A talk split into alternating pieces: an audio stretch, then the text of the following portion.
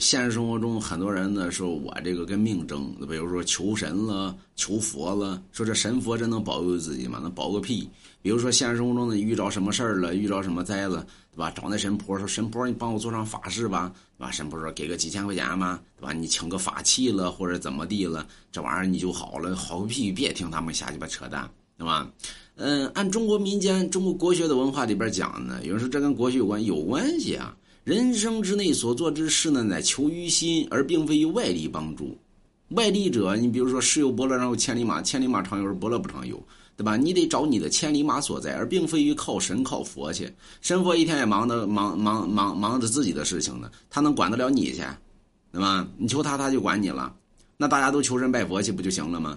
为什么呢？三界之内不允许干扰，对吧？就神佛不允许参加于人间之事。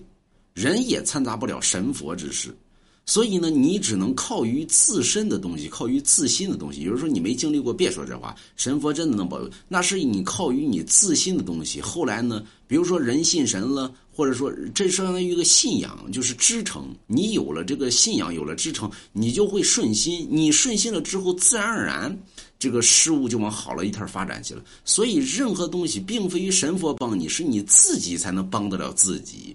而不是靠天天去这个求神拜佛去帮你去做个法事去，那那那是要钱的，那是骗你钱的。那么真正的，只要你把心修好了，你随心去做，自然而然好了。只有自己才能帮得了自己，谁也帮不了你。那么就是现实生活中，你遇到事儿了，你找别人帮忙，别人能帮你吗？帮不了你，谁能帮你呢？自己才能帮得了自己。所以，只有自己的心修大了，自己的能力足以，对吧？才能掌握在你的命运，才掌握在你的手里边。要不你的命运就掌握在别人的手里边。